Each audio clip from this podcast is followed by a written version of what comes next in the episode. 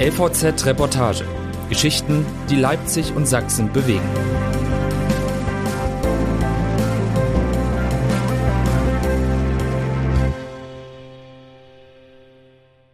Ich bleibe hartnäckig von Josa Mania Schlegel. Viele sächsische Pflegekräfte sind ungeimpft, in einem Altenheim bei Chemnitz sogar der Chef selbst. Wird sich das noch ändern? Ein Besuch. Es scheint, als wäre Frank Zwinscher ein Mann, der immer die Kontrolle behält. Im dunklen Anzug kommt er auf die Arbeit, Seniorenpflegeheim am Rittergut in Frankenberg bei Chemnitz. Vor der Tür grasen Ziegen. Zwinscher, fester, sicherer Schritt. Blick auf den langen Flur, über den sich Rollatoren, Rollstühle, Pflegekräfte schieben. Jeden begrüßt er mit einem Lächeln. Er guckt zufrieden. Sechs Alten- und Pflegeheime führt der 43-Jährige in Sachsen und Thüringen. Ein Familienbetrieb, der im umgebauten Kuhstall seiner Mutter begann und heute 180 Menschen beschäftigt. Wenn Zwinscher abends nach Hause kommt, werden ihn dort seine Frau und die zwei Kinder erwarten. Alles unter Kontrolle. Jedenfalls wirkt es so. Dass Frank Zwinschers Leben in den letzten Wochen etwas aus den Fugen geraten ist, sieht man nicht auf den ersten Blick. Er streicht sich über die kurzen schwarzen Haare. Ich fühle mich verraten, sagt er. Der Verrat ist bisher nur ein Satz, und zwar der vierte in Paragraph 20a Absatz 3 des neuen Infektionsschutzgesetzes. Im Prinzip steht da, wer bis zum 15. März nicht geimpft ist, darf nicht in Pflegeheimen, Krankenhäusern oder anderen gesundheitlichen Einrichtungen arbeiten. Eine Impfpflicht für bestimmte Berufe. Anfang Dezember wurde sie für ganz Deutschland beschlossen, allein die AfD stimmte dagegen. Das Gesetz betont die besondere Verantwortung der Pflegenden, die schließlich intensiven und engen Kontakt zu besonders gefährdeten Menschen haben. Es stimmt, dass die große Mehrheit der Corona-Toten in Pflegeheimen lebte. 85 Prozent waren älter als 70 Jahre und oftmals starben sie, weil sie nicht geimpft waren, weil ihre Angehörigen dagegen waren. Noch im Dezember starben in einem Thüringer Pflegeheim 28 Menschen, die meisten ungeimpft. Wenn die alten Menschen sich nicht schützen, dann müssen es eben die Pflegekräfte tun, so lautet die Argumentation für die Impfpflicht.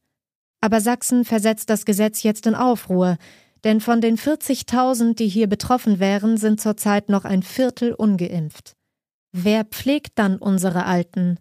Auch im Heim am Rittergut wird die Not deutlich insbesondere weil das Gesetz hier einen Mann ganz direkt treffen würde, den Chef, Frank Zwinscher.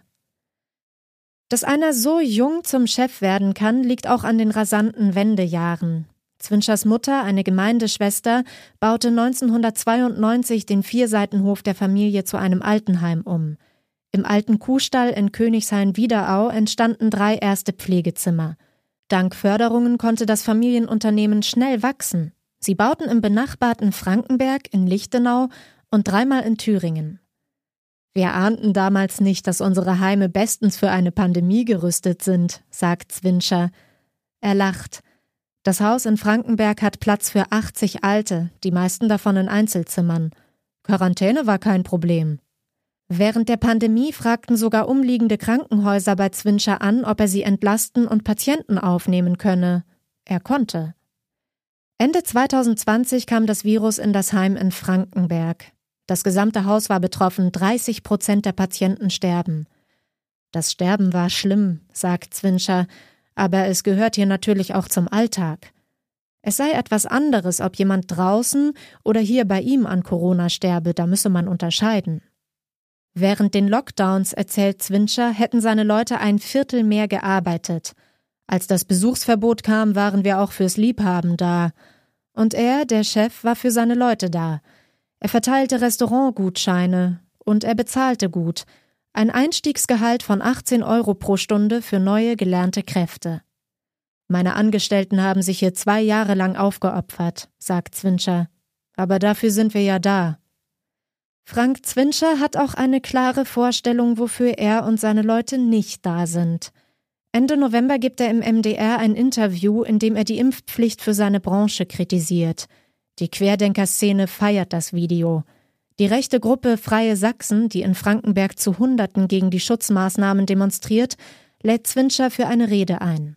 Er lehnt ab. Ich bin ein Mensch der Mitte, sagt er. Ich kann es nachvollziehen, wenn Menschen auf die Straße gehen, aber wenn, dann friedlich. Frank Zwinscher läuft durch sein Heim, er stellt Pflegekräfte vor. Manche geimpft, andere nicht. Kürzlich sagte Sachsens Gesundheitsministerin Petra Köpping, die Impfpflicht könne sich verschieben, wenn nicht gesichert sei, dass alle Einrichtungen versorgt werden können. Auf wie viele könnte er hier verzichten? Ich finde das eine unverschämte Frage, sagt Zwinscher. Ich brauche hier jeden und jede Einzelne. Ende letzten Jahres hätte Frank Zwinscher durch eine Impfpflicht noch jede zweite Pflegekraft verloren.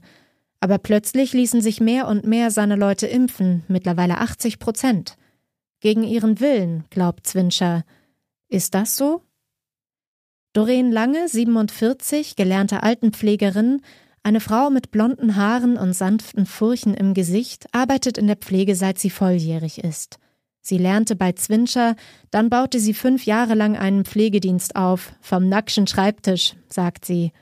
Sie war ausgebrannt, da kam sie zu Zwinscher zurück als Dienstleiterin.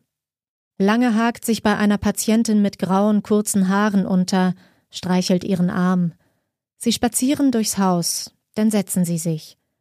Als Anfang Dezember die Impfpflicht beschlossen wurde, meldete sie sich als arbeitssuchend. Lange ist ungeimpft, sie wollte das nicht.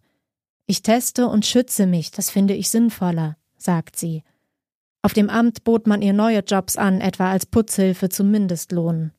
Ich habe Respekt für diesen Beruf, aber ich habe doch etwas ganz anderes gelernt, sagt sie. Lange ist alleinerziehende Mutter von zwei Kindern. Ein Job mit Mindestlohn. Wäre es das wert? Vor anderthalb Wochen ließ sich Doreen Lange doch impfen. Es fühlte sich an wie Zwang, sagt sie. Ich könnte jetzt schwafeln, wie sehr ich meinen Job liebe, sagt sie.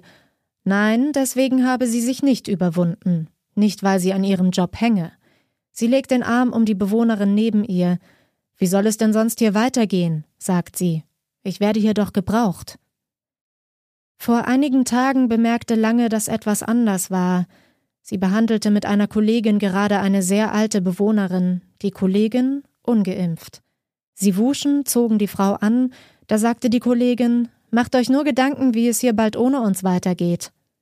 Aber wir sitzen doch noch im selben Boot, dachte sich damals lange. Ob sie die Kollegin einmal beiseite genommen habe? Ob sie ihr sagte, Mensch, lass dich doch auch impfen? Nein, sagt Lange, das würde sie nie tun, niemals. Einen Flur weiter sitzt eine zierliche Frau. Tina Börner, dezente Piercings an Lippe, Nase, Ohr, ist 34. Sie pflegt seit zehn Jahren. Das ist der Job, den ich mein Leben lang machen will, sagt sie. Es macht Spaß, ich helfe gerne. Die Dankbarkeit gibt mir viel.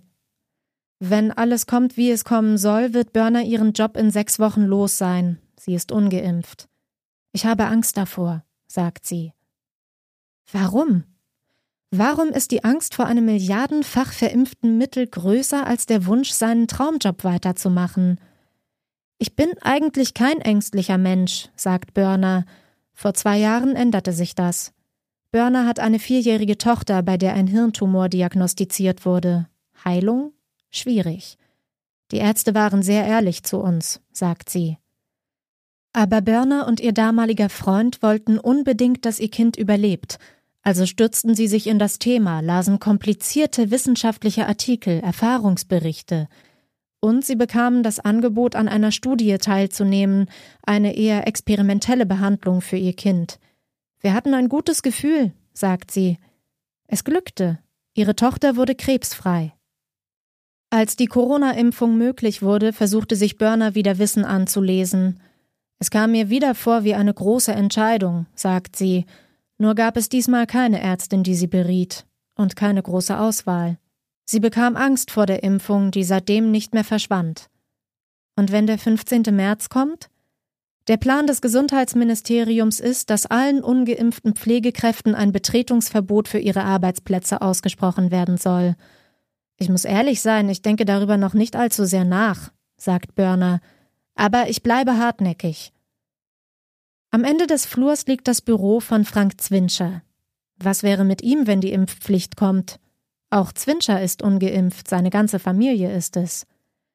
Er selbst erklärt das mit einem Unfall vor vielen Jahren. Er war Anfang 20, ein lauer Sommerabend, und Zwinscher wollte abends noch mit dem Fahrrad zu Freunden.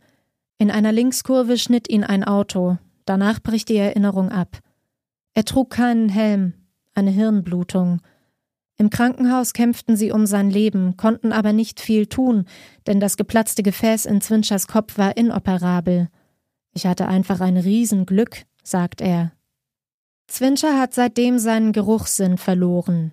Er nahm 30 Kilo ab, brauchte ein Jahr, um zurück ins Leben zu kommen. Er wurde vorsichtiger. Als er von den sehr seltenen Hirnvenenthrombosen nach Impfungen hört, entscheidet er sich dagegen. Ich bin definitiv nicht gegen die Impfung, sagt er, aber für mich gehören Testen, Abstand und Vorsicht genauso dazu. Kann er, der Chef, nach dem 15. März nicht mehr in sein Büro? Zur Not kann ich alles online von zu Hause steuern, sagt er. Ein Scherz. Vielleicht, sagt er, wird es eine Art Befreiung für ihn geben wegen des Unfalls. Bis dahin will Zwinscher abwarten. Zum Beispiel, ob er sich mit Valneva impfen lassen kann, dem herkömmlichen Totimpfstoff, der sich gerade in der Zulassung befindet. Und das wirkt wie bei vielen anderen Pflegekräften wie eine Pattsituation. Die Regierung hofft, dass sie sich wegen der Pflicht impfen lassen. Aber Zwinscher sagt, was viele in Sachsen denken. Ich hoffe ganz stark, dass die Politik noch einsieht, dass es so nicht geht.